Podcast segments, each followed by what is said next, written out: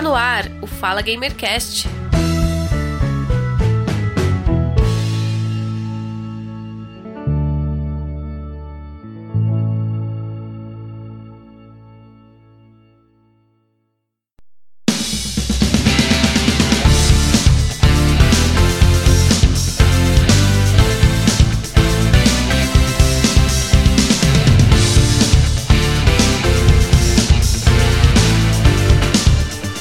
Olá, ouvinte, eu sou Giovanni Rezende e este é o Fala Gamercast 42. Hoje vamos conversar com a Mariana Bellume Abad sobre sonorização em jogos, sonorização em filmes e tudo o que você gostaria de saber sobre sonorização. A Mariana é mestranda em Educação, Formação de Professores pela Universidade Del Atlântico formada em licenciatura em música pela PUC do Paraná e especialista em metodologia e ensino e educação superior em tecnologias sonoro-musicais. E atualmente ela é estudante na Apple Developer Academy pela PUC do Paraná. Mariana, seja bem-vinda ao Fala Gamercast obrigado por aceitar o nosso convite. E obrigada.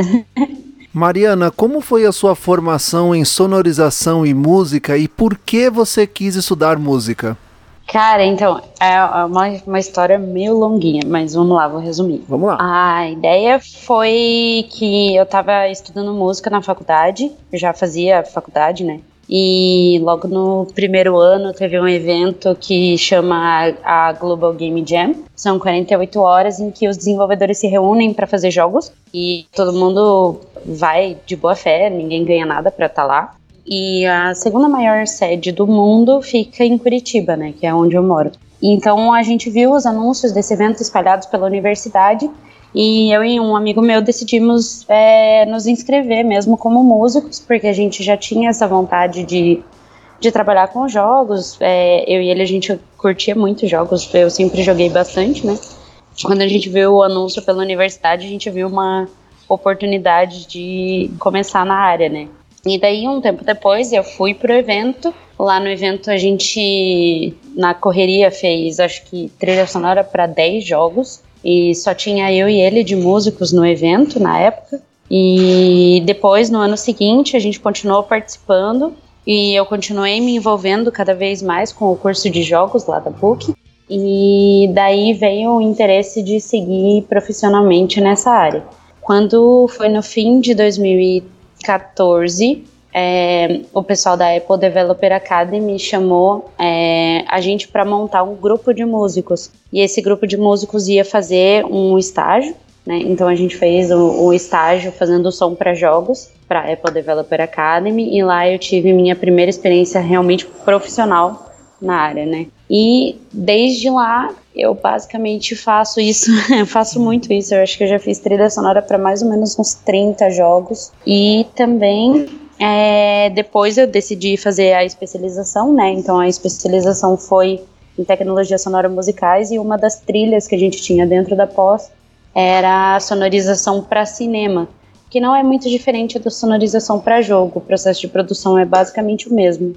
Então, daí eu continuei ainda estudando isso e continuo estudando isso. Eu gosto muito de, de fazer som para jogos e tudo mais. Eu considero que tão importante quanto gráficos, história, enredo e o jogo em si, a trilha sonora ela é fundamental dentro do jogo. É, ela é o complemento, né? O que falta na imagem a gente passa pelo som e o que falta no som a gente passa pela imagem. Eu acho que uma coisa não funciona sem a outra. Sim. Até, por exemplo, estudo de som e vibração para pessoas que não têm audição. Então, até eles é, demandam um estudo do, da parte do músico de como fazer essa vibração passar a mesma sensação que a gente passa por som. E daí ele sente pelo tato a mesma ideia que a gente teria é, de uma pessoa escutar. Então tem todo um estudo por trás. É bem legal, eu gosto bastante. Lembrei de um filme muito bom que eu assisti há um tempo atrás, que fala exatamente sobre música e sobre o poder do som, da vibração. Se chama Ritmo Acelerado. Você já assistiu? Que conta uhum. a história de um DJ que ele, bem, tá ali no, uhum. no auge, né? Tipo Alok, David Guetta, e de repente tem uma doença e fica surdo. O cara é um DJ. Sim, sim. É, esse tipo de, de filme, assim, que vai dentro da, da vida do músico, claro que a fantasia é sempre fantasia, né? Não uhum. adianta, não é, é, é, mais romantizada essa parte. Mas a, a parte da vibração, é, da vibração e do som como, como uma reação física e não só o som como música, igual a gente está acostumado a, a pensar ele é muito importante para a reação das pessoas mesmo. É, as pessoas reagem a isso muito facilmente, porque as nossas células reagem ao som, à, à vibração, né? Então é, é, um processo bem maior. Assim, é, como você disse, é um processo que exige estudo, um estudo bem aprofundado. Sim, sim. Você diz que trabalha com sonorização de jogos, já fez e faz sonorização para jogos. Como uhum. é que uhum. foi o seu primeiro contato com o videogame, com jogos? Quem te apresentou? Deixa eu pensar. É que foram. É uma mistura de várias pessoas, né? Eu tive um tio, ele era técnico de informática quando eu era bem pequena. Eu tinha, sei lá, uns dois anos de idade. E meus pais tinham uma loja, meus avós, na realidade, né? Tinham uma loja que ficava do lado de uma loja de informática. E o dono dessa loja de informática era é, pai da amiga de infância da minha mãe, enfim, era todo mundo meio interligado assim. Então eu passava o dia inteiro na loja, né? Jogando e tal, e ela tinha sempre os lançamentos dos jogos lá. E daí ela deixava eu ficar testando dentro da loja esses joguinhos. Tinha um jogo que era. Eu acho que era da Mônica, que eu gostava muito. Eu não vou lembrar o nome jamais, porque eu não faço a mínima ideia nem do, do que, que era o jogo, mas eu lembro muito dele. E ali foi o meu primeiro contato com jogos. E daí depois, quando eu cresci um pouco mais, que eu já, já lia, enfim, o meu tio continuou me apresentando vários jogos e eu continuei jogando.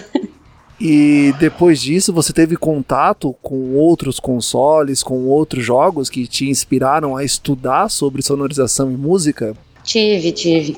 Como toda pré-adolescente dos anos 2000, eu joguei muito Tibia e muito Ragnarok, né? Uhum.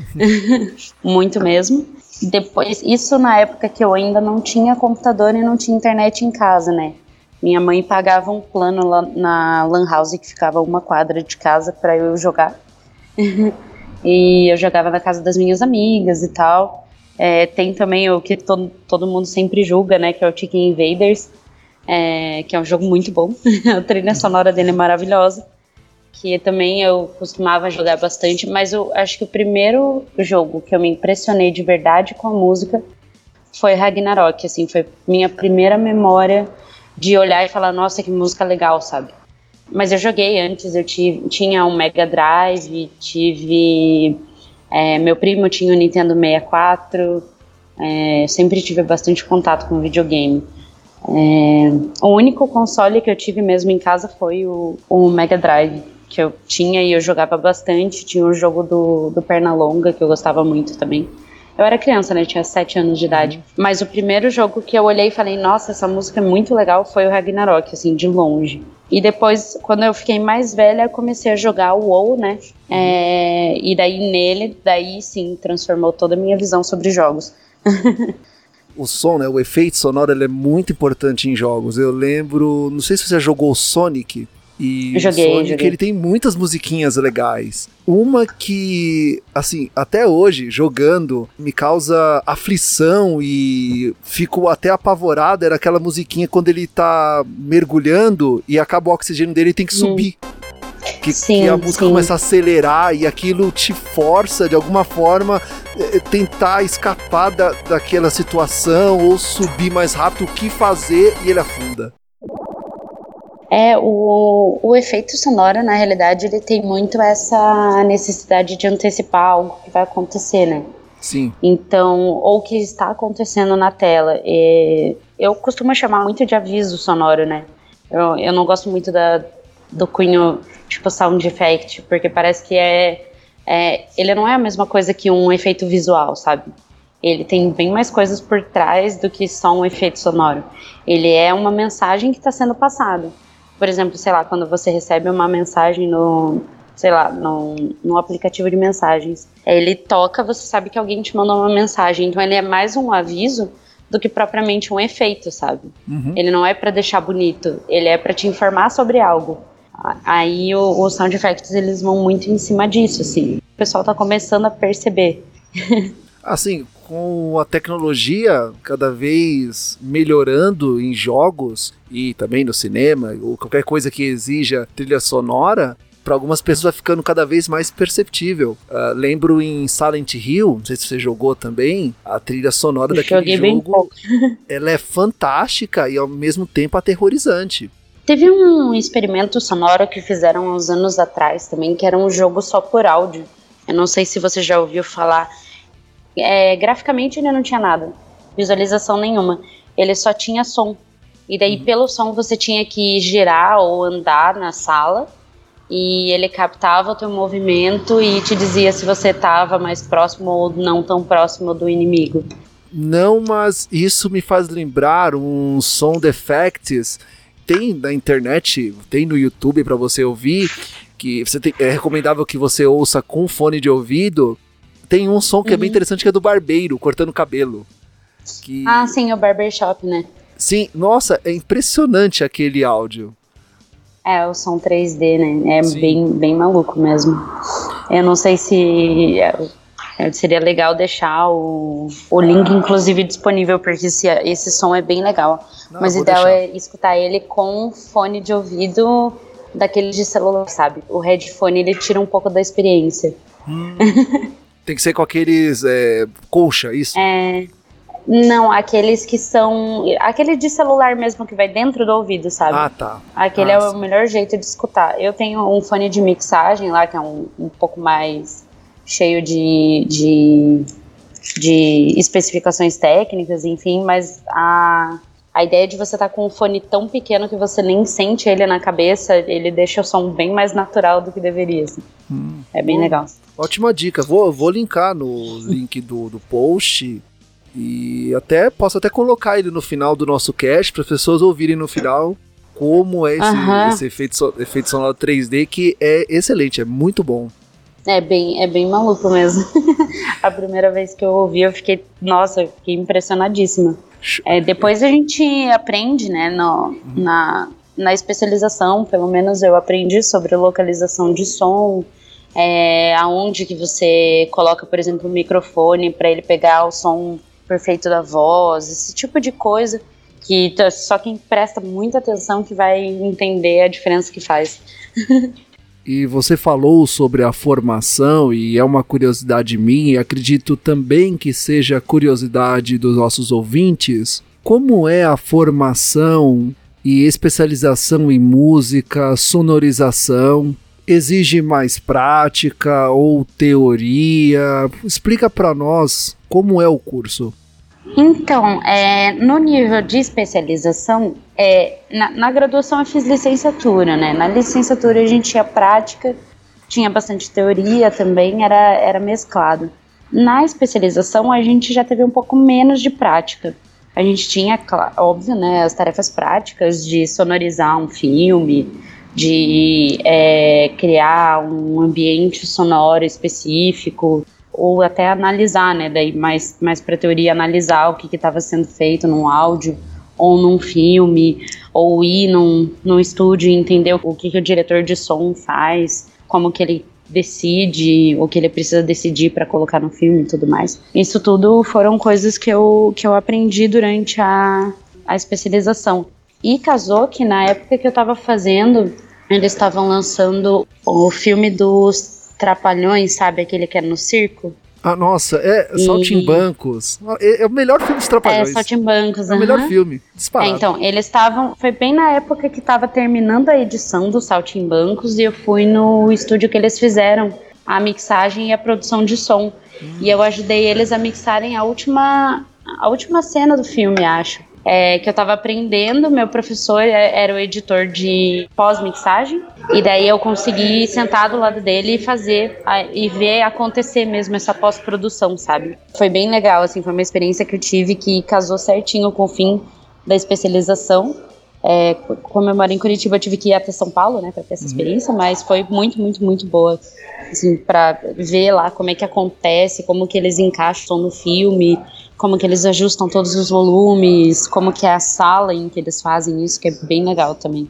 pessoal qualificado, muita aparelhagem e bons ouvidos. O, eles eles mix, mixam esses filmes em uma sala que parece uma sala de cinema, assim. Então ela tem o mesmo tamanho de uma sala de cinema. Você tem uma mesa de mixagem no meio, bem grande, e o, o diretor de som senta bem no meio dessa sala e às vezes ele anda pela sala, enfim, ele vai colocando os sons e vai entendendo o que que tá faltando e o que que tá é, a mais e vai ajustando tudo junto. Uma coisa que eu, eu tava procurando aqui até que eu, que eu achei que, assim, sound effect, a gente fala como se fossem efeitos no geral, né? Mas na realidade, sound effects a gente divide em cinco categorias diferentes. Uhum. Né? Então tem Foley, que são todos os sons relativos ao personagem que está na cena. Tem HFX, que é os hard é, effects, né? Que são os efeitos que estão na cena, que você, por exemplo, sei lá, tô colocando um objeto na mesa. Esse objeto ele tem um som específico. Os sound effects, que eles não têm, daí não tem a, a, a sonoridade não está presente na cena. Sei lá, tem um, sei lá, um carro passando, só que a cena está focando no personagem. Isso é um sound effect. Hum. É, daí tem os, os sons do ambiente que estão constantes, algum ruído, passarinhos, vento, esse tipo de coisa e outros sons que não são constantes no ambiente. Então são todas essas categorias de sound effect que a gente acha que é só som. Na realidade, tem um monte de coisa por dentro. Não é tão simples quanto a gente pensa, é bem mais complicado, é. bem mais avançado. É, bem mais complexo. bem mais complexo.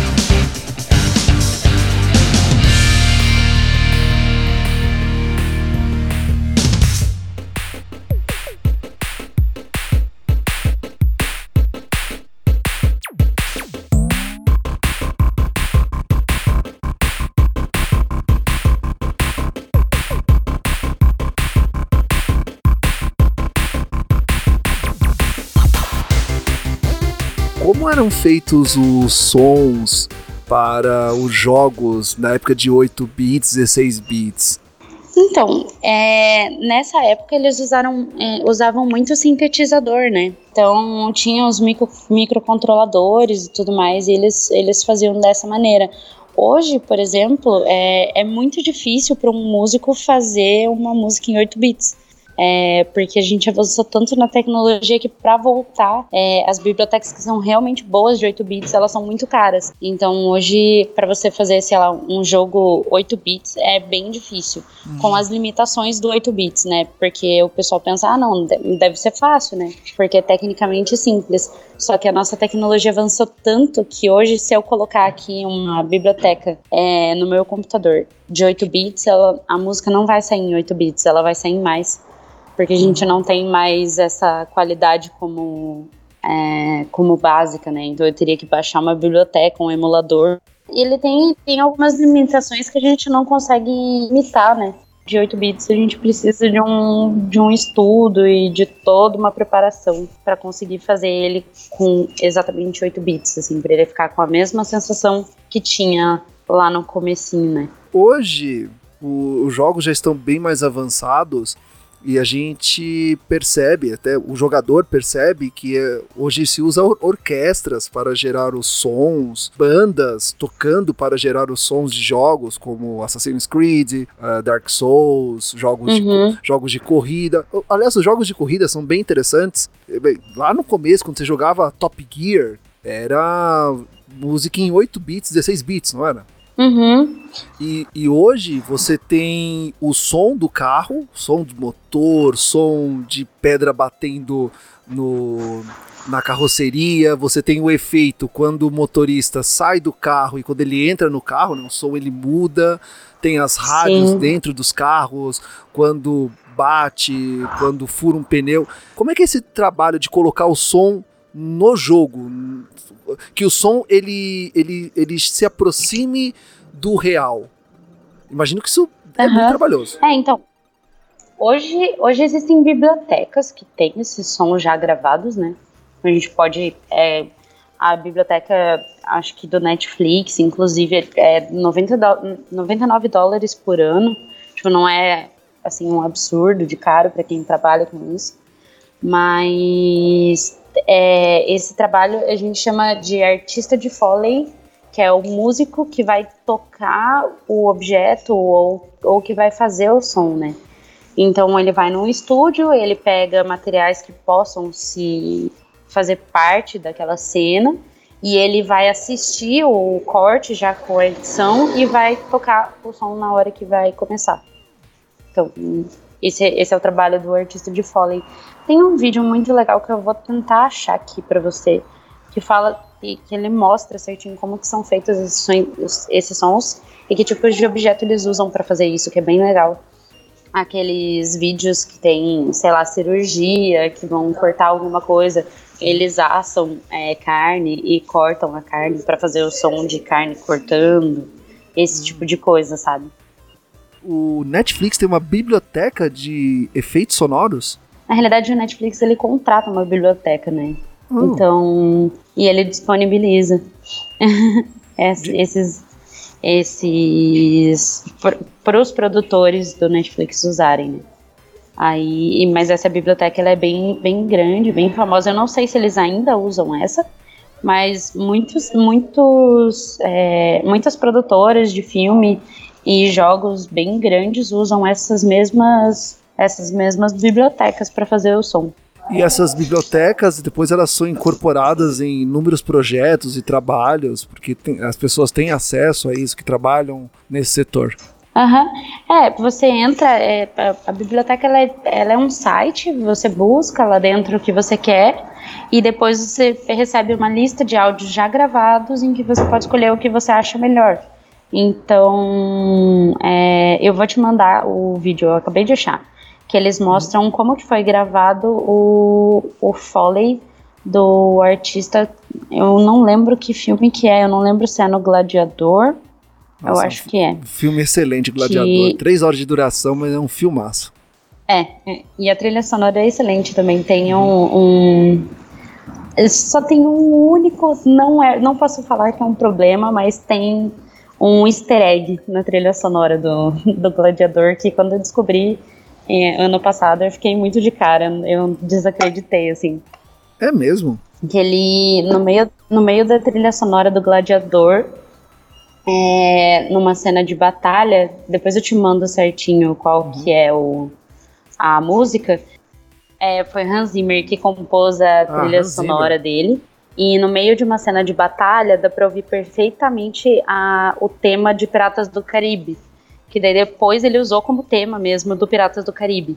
Mas o, o tema de Piratas do Caribe não é original, ele veio da trilha sonora do Gladiador. Nossa, que interessante. É que você me disse isso e você está dizendo isso para os ouvintes, porque acredito que pouca gente percebeu isso. Não, então, tem, é, tem alguns memes, claro, né? Porque a internet está aí para isso. Tem alguns memes sobre isso, e mas a trilha sonora é exatamente a mesma. Assim, ele muda a velocidade dá uma acelerada, adiciona os instrumentos e, e é isso aí, é o mesmo trecho. Ele é igualzinho. E só que Gladiador veio antes, né? Então, é, o Hans Zimmer deve ter gostado desse trecho, copiado e colado no, no, no, Piratas do Caribe. Ele deve ter olhado e falado: Nossa, esse trecho merecia um filme inteiro. e a trilha sonora de Piratas do Caribe também é excelente, maravilhosa. É, ela é muito, muito boa. É, tem ali, eu mandei o, o, do, o vídeo do Foley, que mostra os artistas de Foley gravando em cima da cena já. Então eles pegam o corte, não é o corte final da cena, mas eles pegam o corte e daí eles vão tocando em cima daquela cena. A cena vai acontecendo e eles vão tocando. Aí você vê que eles fazem passo com a mão, coloca o sapato na mão e, e faz o passo. É, quando tá mexendo na água, eles pegam um balde e, e despejam água num outro balde ou numa outra superfície para fazer o som, enfim. E daí tem a do gladiador que eu vou mandar agora. Uhum. Ah, manda assim que eu vou linkar no post. Uhum. E ah, você falou em Hans Zimmer. O meu maestro preferido, assim, de longe, é o John Williams. Eu tive a oportunidade de ir no Teatro Municipal, em São Paulo, e assistir o concerto da OSESP e o maestro uhum. era o Roberto Mizanzuki. E ele uhum. fez uma homenagem ao John Williams. Então, assim, é, é de chorar. É de chorar para quem gosta de trilha sonora, para quem é, gosta dessa nostalgia dos filmes Jurassic Park, Harry Potter, Star Wars, uh, Superman, a lista de Schindler e ouvir a orquestra tocar aquilo ao vivo. Eu tenho uma outra versão que é. Eu toquei em orquestra durante cinco anos, né? Uhum. E a gente fez um especial de filmes. Foi um ano inteiro que a gente tocou só. Todo, todas as músicas que a gente tocava eram de filmes. Então a gente tocou ET, tocou Gladiador, uhum. tocou Rei Arthur, tocou Star Wars, tocamos a Pantera Cor-de-Rosa, 007, Missão Impossível. Todas, todas essas músicas a gente tocou assim. E daí a minha visão do palco assistindo o pessoal, tipo, imergir no filme, assim, é muito louco também. É, é muito, muito, muito maluco. Você tem os vídeos dessas orquestras tocando e quem tem. é aqui de São Paulo acompanhe a programação do Teatro Municipal, que geralmente a OSESP toca é, essas trilhas de cinema, é, é, lindo, é como, é como se você estivesse assistindo o filme e, você lembra de tudo que Sim. acontece. Assim como Jurassic Park, que, aquela música de abertura, que o avião ele vai sobrevoando a ilha e aparece o parque com os dinossauros. É lindo, é lindo.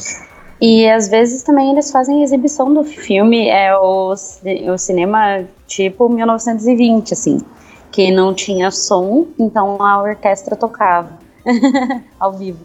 Então o filme passa na tela e a orquestra toca junto. É, tem do Senhor dos Anéis, teve em São Paulo esses tempos que eu queria muito ter ido mas por questões financeiras não deu.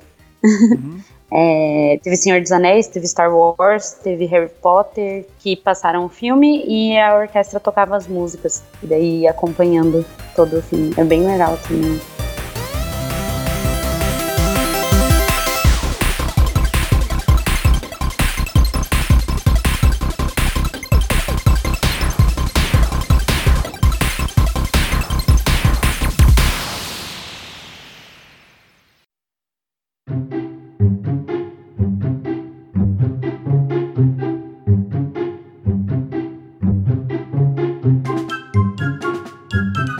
Profissional de sonorização dentro de um jogo, em qual momento ele entra?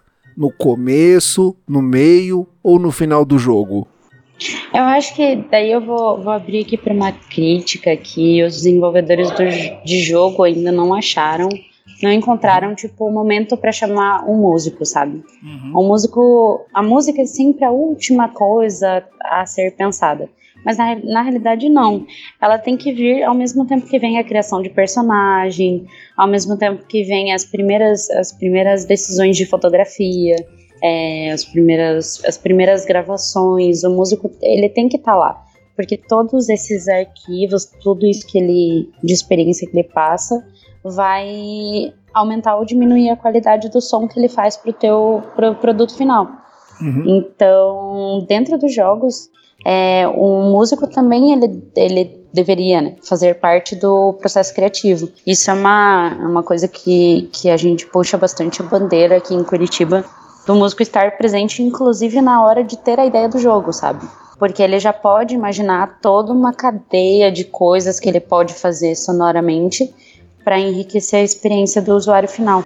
É, é bem legal, assim, ele participa de todo o processo todo, todo, todo, porque ele cria, assim como o, o, designer vai desenhar e o programador vai começar a fazer as primeiras mecânicas, o som ele também precisa é, precisa ter uma estrutura, né? Então essa estrutura ela precisa vir de algum lugar.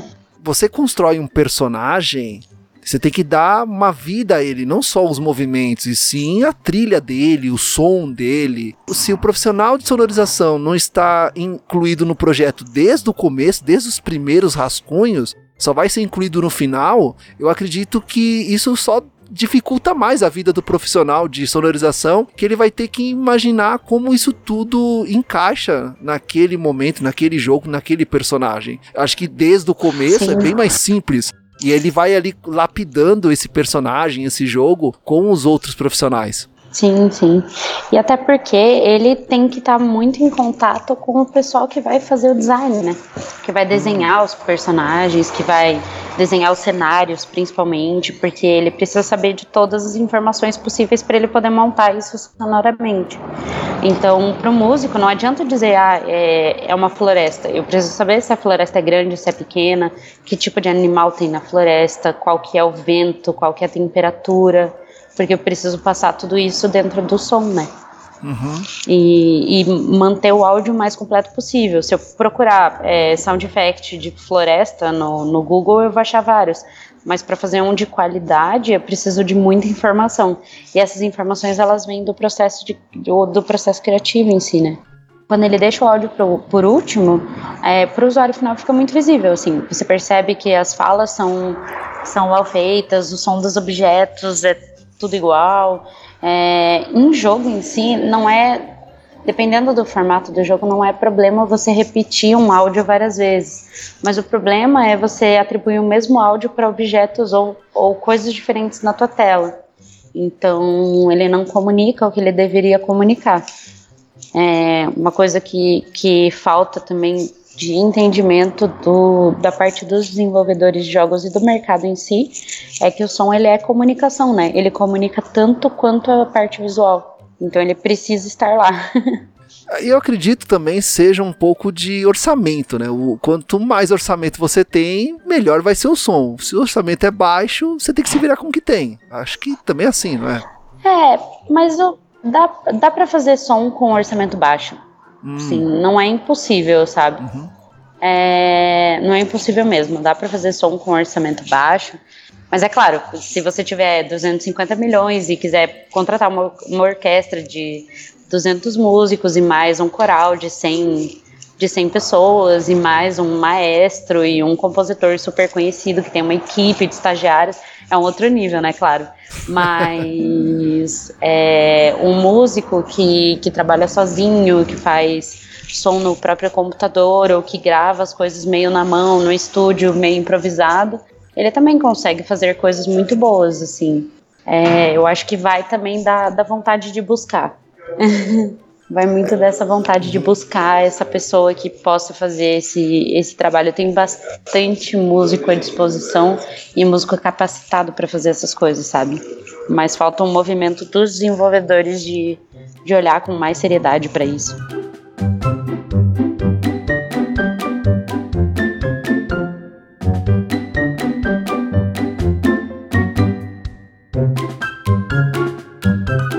Mariana, como é o estudo de um profissional de sonorização, músico? Como ele vai inserir aquele som naquele momento do filme ou do jogo? Ou como ele vai saber qual o melhor som, uh, música, trilha que ele vai colocar naquele momento para promover a melhor imersão possível para o jogador ou para o telespectador? Cara, tem bastante artigo na internet, muita coisa mesmo. Tem uns cursos muito bons aqui no Brasil. Eu acho que são uns três ou quatro, não, é, não, não são muitos, mas tem. É, e são cursos muito bons. É, aqui na, na Federal do Paraná, a gente tem uns professores que, que ajudaram na trilha sonora do, do Tropa de Elite, uhum. que fizeram os filmes um pouco maiores. É, que, tem, tem especialistas que estudam a, a parte teórica mesmo, tem bastante coisa que dá para ser lida. E, mas no fundo, no fundo, o jeito de, de aprender é sentar na cadeira e fazer. Sobre o curso de formação, como é que ele era lá no começo e como ele está hoje? É, quanto tempo é a formação para sonorização e o, hoje o curso ele já é, está mais acessível do que antes. Como é que você vê a evolução do curso? Então, o curso que eu fiz, ele já não está mais acessível, mas as matérias que tinha nesse curso, agora o curso de graduação, ele, é, ele, ele absorveu. Então, na graduação no bacharelado de música, você consegue ter essas noções de produção musical que daí vai toda essa parte de cinema, essa parte de mixagem, de entender esses conceitos por trás e tudo mais. Ali você consegue bastante bastante noção. O curso que eu fiz, a, a especialização, ele não, não tá mais disponível. É, a universidade optou por, por fechar ele, mas foi um curso muito bom, assim, eu, eu gostava muito, a, as pessoas que vieram palestrar, que vieram dar os conteúdos são pessoas super é, ativas na área, é, o pessoal que tem livro falando sobre som para cinema, é um, um, outro nível, né? Quando vem o pessoal com experiência, assim, conversar com você, quando te levam para o estúdio de mixagem de, de cinema, para você ver como é que funciona, é, mexer nos botões, né? Que é o mais legal. Ah, sim. a gente mexia Aquela mesa gigantesca. Aquela mesa gigantesca. É, aham. É uma mesa com 360 botões e você fica maluco para apertar pelo menos uns dois ali. entender como é que funciona, sair apertando tudo para ver o que, que dá. É, gravar umas vozes também e, e, uma coisa que eu gostava muito de fazer quando eu estava aprendendo ainda era gravar minha própria voz e fazer ela ficar mais fina, mais grossa, é, é, voz, é, eu falava né, voz de demônio e voz de anjo. Eu fazia a voz ficar transformada. Ah, agora eu vou fazer no telefone. Ah, agora eu vou fazer no radinho de pilha. Ah, agora eu vou fazer na TV HD com 4K, tudo que tem direito. E agora eu vou fazer o som, eu conversando, eu palestrando numa sala cheia de gente. E daí eu fazia esses esses cenários na minha cabeça e editando o áudio, tipo, da minha voz mesmo, sabe? para aprender a mexer nos programas. Tem tutoriais muito bons na internet tem é, programas gratuitos que fazem edição que dá para dá para levar assim sem muita complexidade. E daí se quiser seguir, é claro, tem que fazer um curso mesmo com a parte teórica. A parte teórica é muito importante para o músico. Parece que não, mas ela é. ela é muito importante para o músico. Então fazer um curso é sempre sempre útil. Quanto tempo é o curso? O curso que eu fiz era dois anos. Agora o bacharelado eu acho que são quatro, porque daí ele é uma graduação mesmo, né? Uhum. Então, agora que, que tá nessa de produção musical mesmo, agora acho que são quatro anos. Mas quando eu fiz eram dois anos, a gente teve um ano inteiro, né, de, dessas matérias que, que se uniam para formar essa trilha de, de mídia, né, que a gente falava, que é cinema, jogos, propaganda, é, inclusive podcast. Ah, a gente sim. teve que fazer um e entregar para uma matéria da faculdade.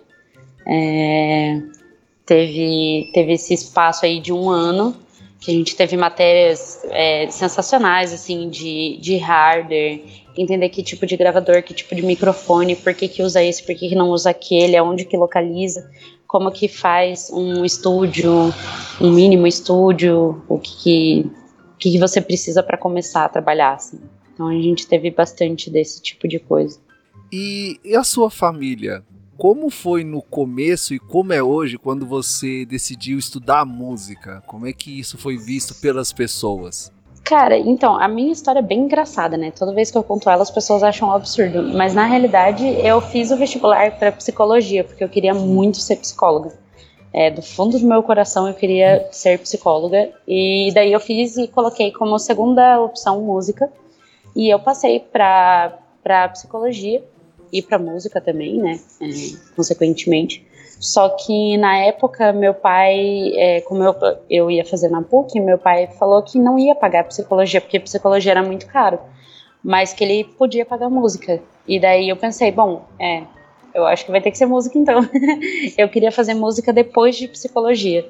Aí a única coisa que eu fiz foi antecipar a faculdade de música, fiz antes de psicologia. Até agora não fiz psicologia, mas em música eu, eu pendi um pouco para essa área eu fiz é, um, uma matéria isolada de mestrado em música e cognição. A gente estudou é, um pouco de como funciona o cérebro quando reage a toda essa sonorização e, e todos esses estímulos sonoros e tal. Também foi uma pesquisa bem legal que me ajudou bastante a entender melhor como que o som, como que as pessoas reagem ao som, né? Uhum. E daí é, foi assim que eu. Daí meu pai, meu pai olhou para mim e falou: não, então faz música, porque música eu consigo pagar. E, E é isso. Aí eu fui fazer música. É, que a gente sempre ouve, né? Nossos pais, ah, não faz esse tipo de curso aí não, que esse curso aí não vai te dar dinheiro, não. Você tem que fazer medicina, é. direito. É, e, e... é, sempre essas matérias, né? Eu tive a sorte que meu pai, é, meu pai é sírio, né? Ele veio faz 50 anos já para cá, para o Brasil, e minha mãe é professora, né? Pedagoga. Então, meu pai é teólogo formado na Síria e minha mãe é pedagoga. Uhum. Então, quando eu falei que ia fazer é, psicologia depois música, ninguém falou nada. falou, ah, você gosta? Ah, eu gosto. Então tá, beleza, pode ir, vai na fé. Aí ele só. É, eu só não fiz psicologia porque ele não, não, não conseguia pagar na época. E acho que acabou sendo uma decisão muito sábia da parte dele, porque eu acho que eu não teria me dado tão bem em psicologia, pensando agora. É. Mas, mas foi, era sempre engraçado, porque na minha sala eu era a única que tinha uma história assim. É, todo o resto era tipo a segunda graduação de gente que trabalhou por anos, assim, que não gosta da profissão, que exerce. E muitos amigos meus é, ou davam aula particular e já não gostavam muito é, de outras coisas e não queriam outras coisas e, e mas é muito difícil, assim, as turmas de música, elas, elas dependem muito de apoio externo, sabe, para uhum. existir. E para concluir também, é, quando o apoio acaba no final também é muito complicado. Eu lembro que a gente perdeu é, metade da sala no último ano, assim, é, porque não, não tinha apoio externo. E estava ah. quase acabando, mas as pessoas mesmo assim desistiam, porque por falta de apoio externo. É, eu, eu ainda acho que é, a música, assim, na cultura brasileira, ela não, não é vista como ciência, né? Ela é vista como entretenimento. E isso é um, é um problema muito grande. Não digo que é o pior problema da nossa sociedade, não vou ser hipócrita a esse ponto, mas ele é, ele é um problema muito grande, porque é uma ciência, e é uma ciência que é, muda a saúde das pessoas, porque uma vez eu ouvi um, o professor meu, na realidade na pós, acho, falou isso pra gente. Ele falou assim: ah, se você acha que o trabalho do músico não é importante para a vida das pessoas, imagina um médico que tá cansado e precisa chegar às 5 da manhã no hospital para fazer uma cirurgia super complexa. O que, que ele vai fazer no carro? Ele vai colocar uma música para escutar. Então, sempre que você é, achar que o trabalho do músico é pouca coisa ou que ele não não ajuda as pessoas, você lembra desse médico que precisa acordar cedo e que precisa fazer uma cirurgia é, em alguém e que ele vai, em algum momento desse dia, é, colocar um fone de ouvido e sentar para escutar uma música, porque isso vai fazer ele, se sentir melhor. Então, isso, assim, resume bastante o que é o trabalho e a responsabilidade do músico, né? Você tocou num tema muito interessante, é a questão da música como componente de, uh, de humor para a pessoa, quando a pessoa precisa de um impulso ou ela precisa se concentrar para alguma atividade. Nós vemos isso em pilotos de corrida. Antes de corrida, eles estão lá usando seus fones de ouvido, ouvindo alguma coisa. Uhum. Jogadores de futebol, basquete, Uh, pessoas também comuns que precisam des desempenhar alguma tarefa ou estão estressados, estão felizes, muda o humor, muda a percepção, melhora a concentração. Sim, e tem também a parte toda da musicoterapia, né? Eu não sou uhum. musicoterapeuta para falar, eu conheço bem um pouquinho da área, fiz alguns cursos de introdutórios e tal, mas eu lembro que quando eu estava estudando tinha pesquisas em que ó, certas vibrações produzidas por som né, de um instrumento, elas podem inclusive é, ajudar, ajudar no sentido de desacelerar o processo da, das células cancerígenas. Ela diminui a velocidade com que essas células se multiplicam. Então isso tipo é, é, e é uma vibração, né? Você vê que não, não é nada muito absurdo. Você vai lá e você toca e você pode, com isso, desacelerar um processo que pode levar a pessoa à morte, sabe? É um negócio muito louco. É, também em, na, na psicologia tem bastante de usar música nas terapias comportamentais. É, em administração de empresa, usar a música para unir e sincronizar os, os funcionários é, na gestão de pessoas, né? Enfim, é, tá em todo lugar. Sim. É, literalmente em todo lugar. E existe alguma da sua preferência para que você ouve quando você está cansado ou quando você precisa de mais concentração? Que tipo de som você ouve? Ou você ouve mais de um? Cara, eu, eu escuto vários, né?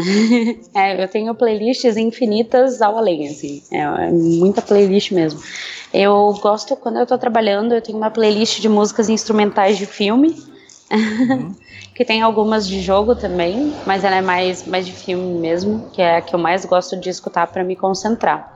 É, eu também sou bastante mórbida nas coisas que eu escuto, então eu gosto de um cara chamado Mahler, que, que era um compositor bem antigo, e ele fez as, uma sinfonia que em 2016 foi vendida por um valor mais alto do que toda a obra de Beethoven. o manuscrito da, da, da sinfonia dele foi vendido por um valor absurdo, assim. Foram 16 milhões de libras, acho. Foi o manuscrito mais caro da história. É, esse manuscrito aí, essa sinfonia é minha favorita de todas e ela conta a história de ressurreição de um homem e a relação dele com Deus. É, é, é muito complexa, assim, tipo, pra época, e, ela foi uma, que, uma das coisas que a faculdade me trouxe que eu nunca larguei. Eu escuto quase todo dia, gosto muito dela. Ela traz umas reflexões super malucas, assim, pra época, é, o Gustav Mahler era judeu, né, então ele queria entender como é que os cristãos é, acreditavam num ser maior, que era Deus, e daí ele fez uma sinfonia sobre isso. Uma loucura, assim.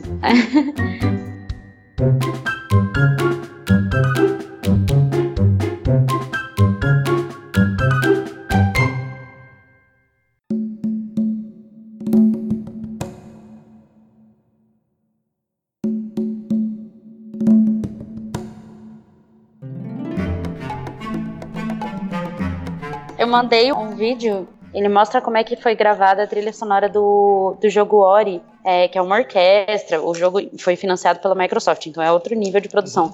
Mas é muito legal o jeito que, ele, que eles retratam isso, de como que eles colocaram o som no jogo, e ele explica, é, tá em inglês o vídeo, mas ele explica certinho como é que fazem isso.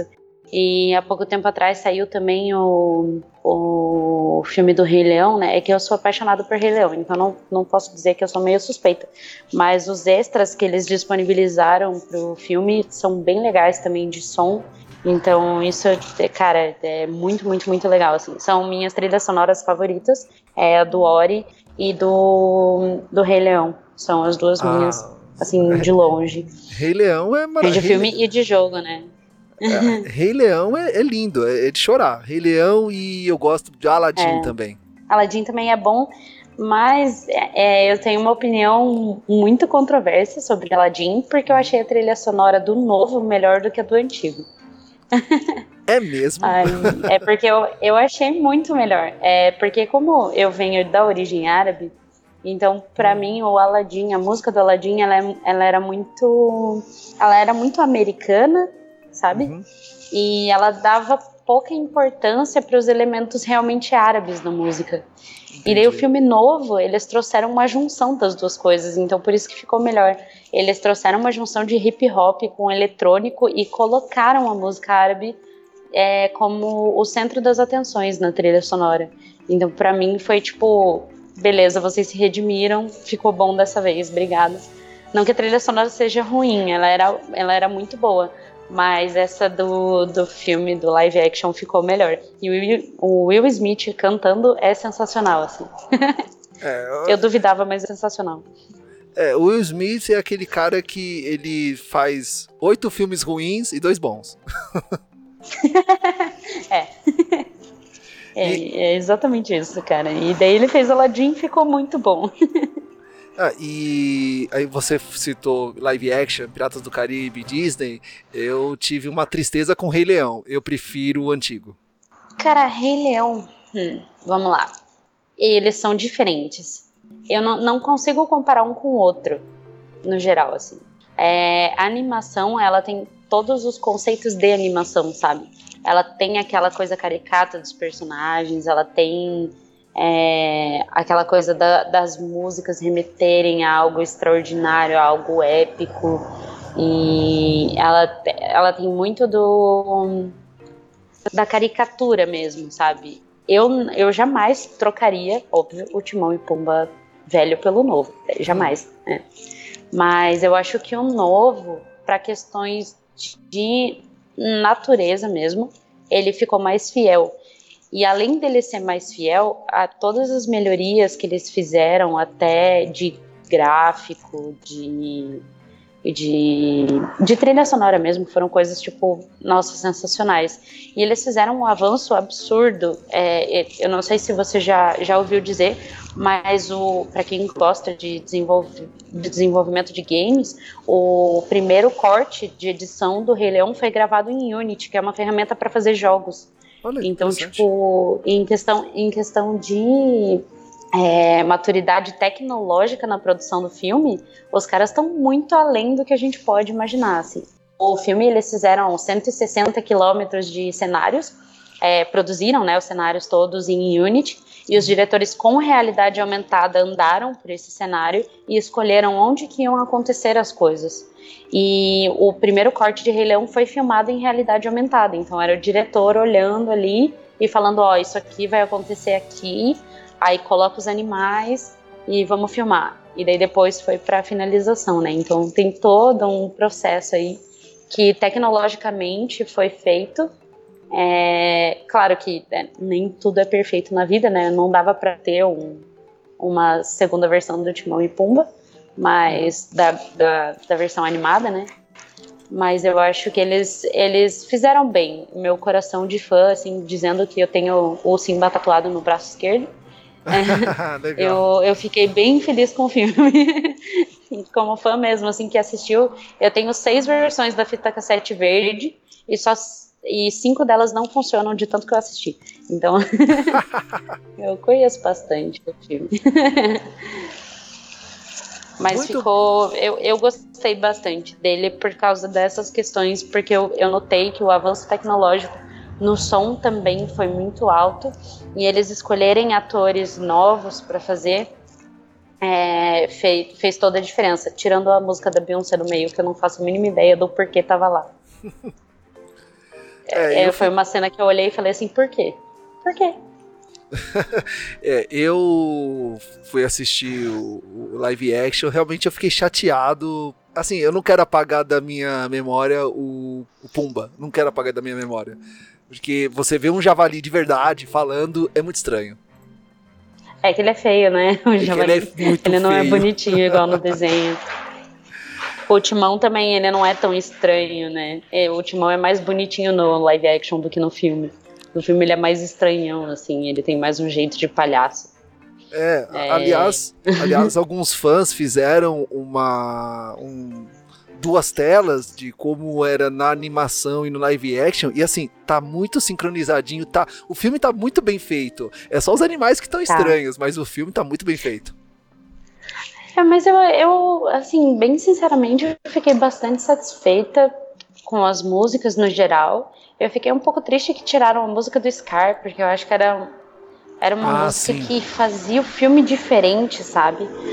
Mas eu também não julgo, porque as decisões é, cinematográficas da Disney elas são controversas no geral. É, eu não sei se hoje a sociedade estaria pronta para ouvir aquela música de novo se não fosse animação, sabe? Se é, porque eles, ele, a proposta do live action é ele ser parecido com a realidade. E não faria sentido um leão estar tá ali parado com um monte de hiena andando, sabe? É, não, é tipo, verdade. na frente dele. É, então, é, esse tipo de coisa, tipo duas, três hienas, tudo bem, porque ele não vence as hienas, entendeu? Agora, o contrário, aquele monte de hiena ali passando e ele parado, e as hienas, tipo, sabe, é, é eu entendo a, a, posição deles do tipo, não vamos deixar isso fantasioso. Vamos uhum. deixar isso de um jeito que provavelmente aconteceria realmente, de tipo ter um leão próximo de duas, três hienas, mas não de muitas. Sabe? É. Esse tipo de escolha é, é importante. Mas eu fiquei bem triste que tiraram a música do Scar. Eu não fiquei satisfeita com o que fizeram com ela, de deixar como se fosse mais um discurso em vez de ser a música cantada porque a música cantada era muito legal, era muito engraçada e, e tinha toda aquela tensão daquela cena, né? Mas eu acho que, por exemplo, a cena da, da morte do Mufasa e da, da fuga do Simba ficou muito melhor do que na animação. E isso não tinha na animação, eu acho que também por ser mais infantil, assim, eles não podiam dar tanto, tanto aquela cara de desespero, assim, mas é um desespero que dá pra ver no olho dele. É muito louco, assim, isso, isso eu gostei bastante.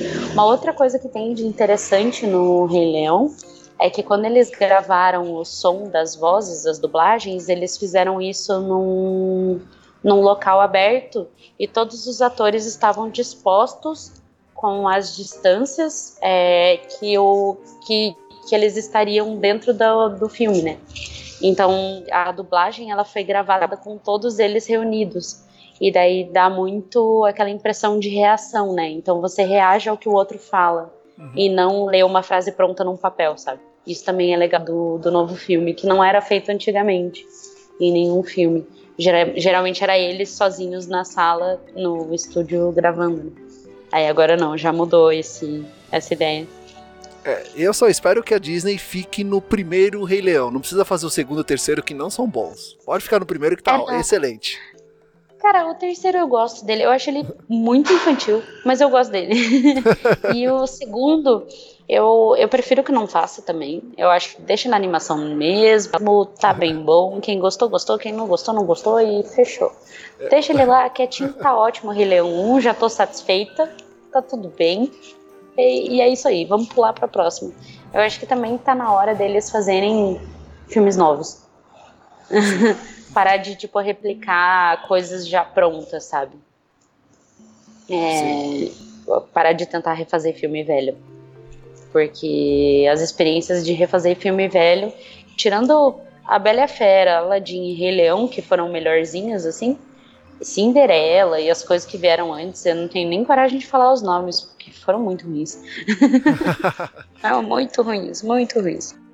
Mariana, quais as dicas que você dá para quem quer iniciar curso de sonorização, de música, para quem quer estudar música para jogos, cinemas, é, no geral, para a mídia em si, de entretenimento? Cara, eu acho que o primeiro passo é estudar música em si. É, eu acho que você precisa dessa base musical e da, da parte de reflexão filosófica também sobre o que, que é, por que, que existe, para que, que usa. Aqueles estudos que eu mencionei antes, que é tipo você pegar a sua voz, gravar lá com o celular, passar para um, um programa de áudio e tentar ver se você consegue fazer o demônio e o anjo da tua voz, uhum. fazer no telefone, fazer numa sala grande, numa sala pequena, num banheiro, é, replicar esses tipos de sons e tentar olhar para uma foto às vezes e tentar observar tudo que, que tem nela que poderia ter sons e que coisas que não estão nelas que eu poderia adicionar de som. Ou sei lá, se eu estou olhando para uma floresta e não tem nenhum pássaro, ah, que pássaro eu colocaria aqui? Que som de pássaro, sabe? Começar a fazer essa imagem sonora das coisas é muito importante.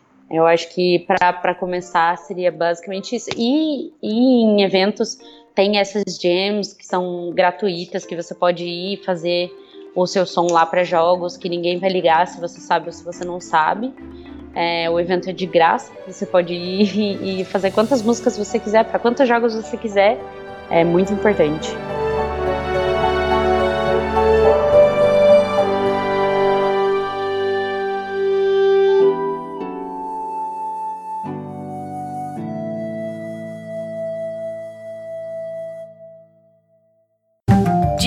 Fala Gamercast.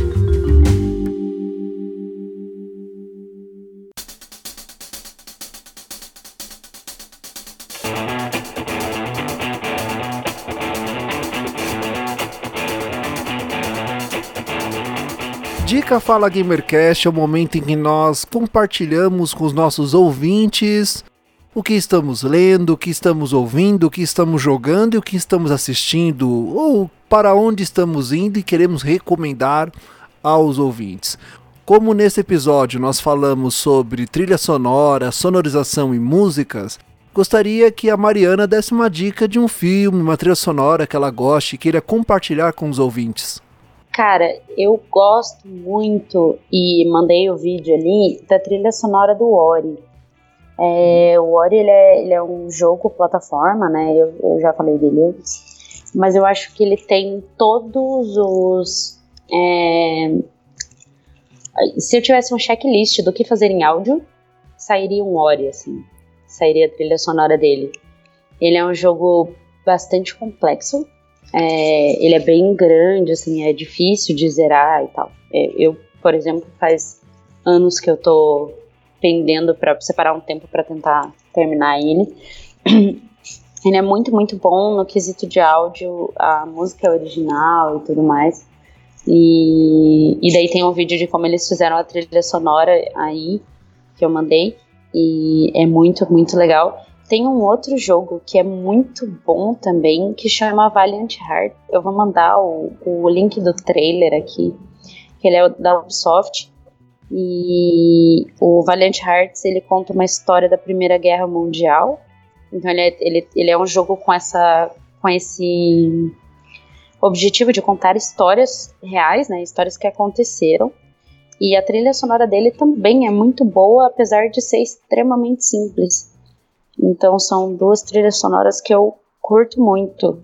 Além da do WoW, né, que daí já é muito produzido e são muitos anos de estudos e tudo mais. Eu acabei de mandar o do Valiant Hearts e tem o do Ori já que tá ali em cima. Acho que foram todos os links. Mas esse do Valiant Hearts ele é bem legal porque ele inclusive inclui a música e mecânicas do jogo, o que é bastante interessante. Bem, a minha dica para o ouvinte referente à música são três. Uma é a trilha sonora do jogo Dark Souls, o primeiro Dark Souls. É, o jogo é bem complicado de jogar, eu não recomendo. É para passar raiva, é para você se, se revoltar consigo mesmo, enfim, é, é complicado você, pequenininho, tentar derrotar um dragão gigantesco. Mas enfim, a trilha uhum. sonora ela tá disponível no YouTube, em serviços de streaming. Esse jogo, a From Software, contratou um serviço de orquestra para tocar as trilhas sonoras do jogo. Então, assim, são trilhas uhum. sonoras muito bonitas. E, assim, é muito bonito e muito rico. Uma outra dica que eu dou é o filme Piratas do Caribe. O primeiro, assista o filme uhum. e depois você ouça o álbum The Classical Conspiracy Live in Hungria da banda épica de heavy metal. Eles, Muito esse álbum, eles tocaram as músicas do Piratas do Caribe, porém com um ritmo ali mais forte de heavy metal. E é uma banda que toca muito bem. Então você vai sentir ali uma diferença entre você ouvir no filme e você ouvir uma banda tocando a mesma música, porém num ritmo de heavy metal. É muito bom. É bem massa mesmo.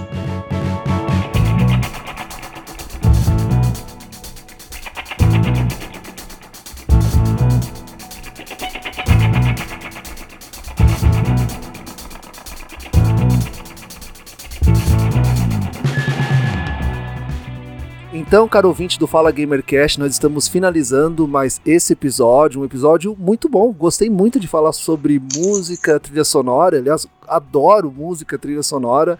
Ainda mais conhecendo a Mariana também e tudo que ela já fez e estudou e todo o conteúdo que ela tem para compartilhar conosco, que não cabem somente um cast, precisaria de temporadas de caches para ela consegue é. compartilhar é. toda a longa jornada que ela tem no estudo e trabalho com música. Eu quero agradecer muito a Mariana por ter aceitado o nosso convite, dispor do seu tempo em compartilhar conosco e conversar também sobre música. E eu gostaria que você compartilhasse com os ouvintes quais são os seus próximos projetos e como os ouvintes podem conhecer mais sobre você e seu trabalho. Poxa, valeu pela super apresentação e, e o papo foi super divertido. Meu Facebook eu basicamente posto meme, então não é por lá que vai ficar sabendo, eu acho que é mais pelo LinkedIn. Eu sempre posto bastante coisa lá. Tô sempre por aí na PUC aqui de Curitiba e tudo mais. E tô super à disposição se alguém quiser conversar comigo, é só, só mandar mensagem. E é isso. Mas obrigada pela oportunidade de novo. E se tiver mais, mais dúvidas e assuntos para conversar, vamos conversar, sim. Todos os links que nós mencionamos aqui nesse cast estarão linkados neste episódio. O Fala Gamercast você pode nos seguir e assinar gratuitamente em múltiplas plataformas. Estamos todos os agregadores de podcast. Você pode nos encontrar no iTunes Podcast, Google Podcast, Deezer, Spotify, no seu agregador de podcast preferido. Pode também nos acompanhar nas nossas redes sociais, Facebook, Twitter e Instagram no nosso canal no YouTube. Deixe o seu comentário, crítica e sugestão sobre esse episódio. Quero novamente agradecer a Mariana por estar aqui conosco. E, caro do Fala Gamercast, nós temos um encontro marcado no próximo episódio. Tchau. É, tchau.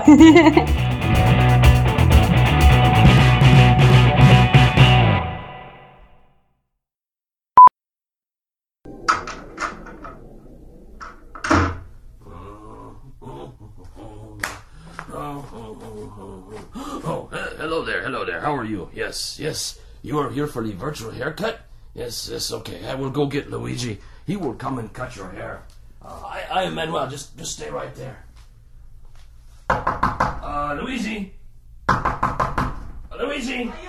Uh, Luigi. It's Manuel here. Uh, the person is here for the virtual haircut. You better come up. Grazie, Manuel. I come right now. Okay. He he is coming up right now, and meanwhile I will go over here and play the music, play the guitar, because that is what I do here at the barber shop.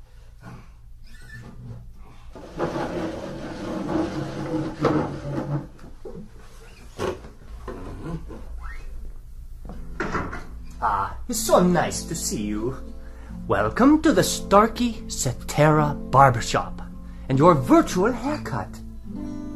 I'd like to start the demonstration by moving over to your right hand side and picking up this bag. If you just hold still for a second, I'll put this bag over your head. Just like that. The bag over the top of the head. And now I'll take the bag off. There we go. The only reason I did that is because all of the fancy barbershops do that. What you're listening to as I move off to your right here and very quickly wash my hands. Manuel, could you get that, please? Yes. Oh, thank you, Manuel. Let me finish washing my hands here. Just uh, bear with me for a few more seconds. Ah, there we go. Ah, yes. As I was uh, saying, all we are doing is using your head as the listening point. And we have two microphones, one on either side of the head, in the same position as where your left and your right ears are. Your brain is doing all of the work, telling you where the sounds are coming from. Okay, I'll go get the scissors. Ah, nice and sharp. Now, as I begin the clipping, and I bring the clippers closer to your ear, very close to the right ear. Follow me as I move around the back of the head to the left ear, and up and over the top of the head. Okay. Now, you can get the same effect better with the electric razor. I'll first bring it close to your right ear. With the surface, and around the back, and onto your left. There. I think that looks wonderful. Manuel, what do you think? Huh? What? Oh, oh, yes, yes. It looks wonderful, Luigi. You do such nice work. Ah, thank you so much, Manuel. So fast, too. Now, as I walk around, I just want to tell you once more that your ability to hear where I am as I walk around the room is simply the amazing power of your brain. Calculating the tiny differences or cues in sound intensity and arrival time from two open ears.